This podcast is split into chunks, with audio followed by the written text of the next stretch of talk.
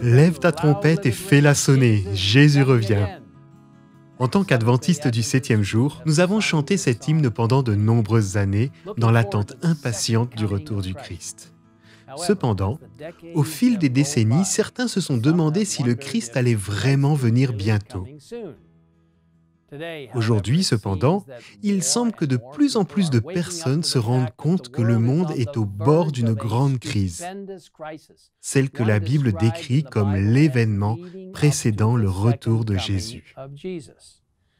Le thème de son retour est vital dans toutes les Écritures. Un spécialiste de la Bible a recensé au moins 1500 références bibliques concernant son retour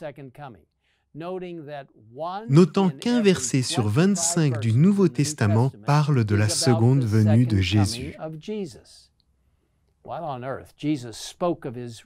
Pendant qu'il était sur terre, Jésus a parlé de son retour, décrivant de nombreux signes de cet événement, comme l'indique Matthieu 24, verset 7. Une nation se dressera contre une nation et un royaume contre un royaume. Il y aura en divers endroits des famines, des pestes et des tremblements de terre et bien d'autres choses encore dont nous sommes témoins aujourd'hui.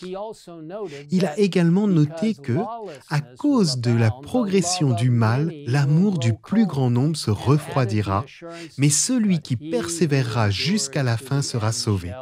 Cette bonne nouvelle du monde sera proclamée dans le monde entier pour servir de témoignage à toutes les nations. Alors viendra la fin. Quelle est cette bonne nouvelle du royaume qui doit être prêchée au monde entier en témoignage à toutes les nations? Bien sûr, le cœur même de l'Évangile est Jésus-Christ, notre Créateur, Sauveur, Rédempteur et meilleur ami. Sa mort sur la croix signifie tout pour nous. Par son précieux et incommensurable sacrifice, il a permis à tous d'être sauvés.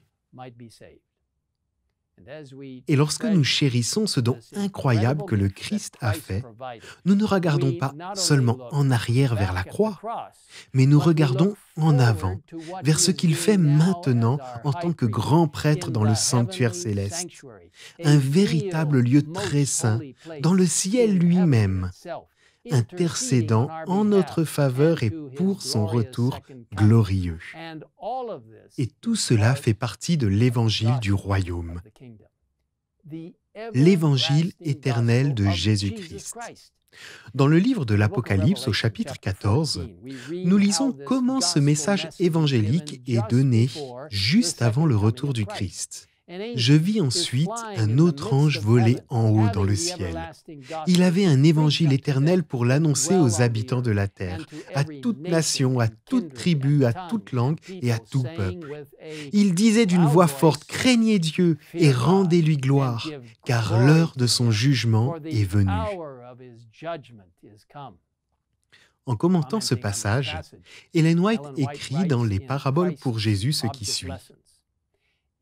Dans la prophétie, cette mise en garde à propos du jugement et le message qui l'accompagne sont suivis de l'apparition du Fils de l'homme sur les nuées des cieux. La proclamation du jugement constitue l'annonce de la proximité de la venue du Seigneur. Or, cette proclamation est appelée Évangile éternel. La prédication relative au retour imminent du Christ constitue donc une partie essentielle du message évangélique. Réfléchissons un instant. Partager le retour imminent du Christ est une partie essentielle du message évangélique. Quel merveilleux, extraordinaire message évangélique.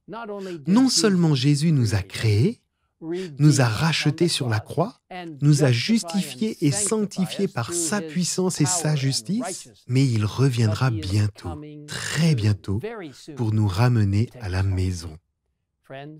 Mes amis, en regardant autour de nous, je pense qu'il est clair que son apparition est imminente.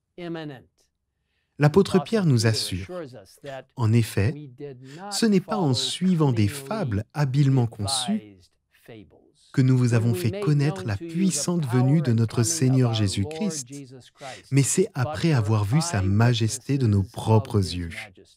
Il poursuit en écrivant, et nous considérons comme d'autant plus certaine la parole des prophètes. Vous faites bien de lui prêter attention comme à une lampe qui brille dans un lieu obscur, jusqu'à ce que le jour commence à poindre et que l'étoile du matin se lève dans votre cœur.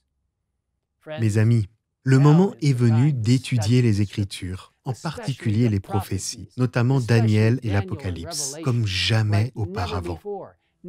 C'est le moment de lire ou de relire ce livre étonnant qu'est la tragédie des siècles. Avec mon épouse Nancy, nous sommes en train de lire certains des derniers chapitres de la tragédie des siècles. C'est le moment, maintenant, plus que jamais, de partager l'Évangile éternel en parlant au monde de l'espoir du retour du Christ. Quel message, quel Dieu, quelle opportunité. Par la grâce de Dieu, impliquez-vous et dites oui Seigneur, je vais partager ce message. Prions. Père céleste, viens près de nous alors que nous nous soumettons à toi en ces temps très incertains et imprévisibles. Encourage-nous alors que nous nous enracinons dans la parole de Dieu en étudiant la parole vivante qu'est Jésus-Christ. Bénis-nous alors que nous étudions l'esprit de la prophétie et que nous comprenons les enseignements qui nous sont destinés dans tant de domaines de la vie. Bénis-nous alors que nous nous engageons dans une prière sincère et Seigneur, guide-nous alors que nous témoignons pour toi. Nous avons hâte de te voir arriver. Remplis-nous de l'espoir de voir Jésus bientôt. Nous te remercions de nous avoir entendus au nom de notre Créateur, Rédempteur, notre meilleur ami et Roi Jésus-Christ qui reviendra bientôt. Amen. Amen.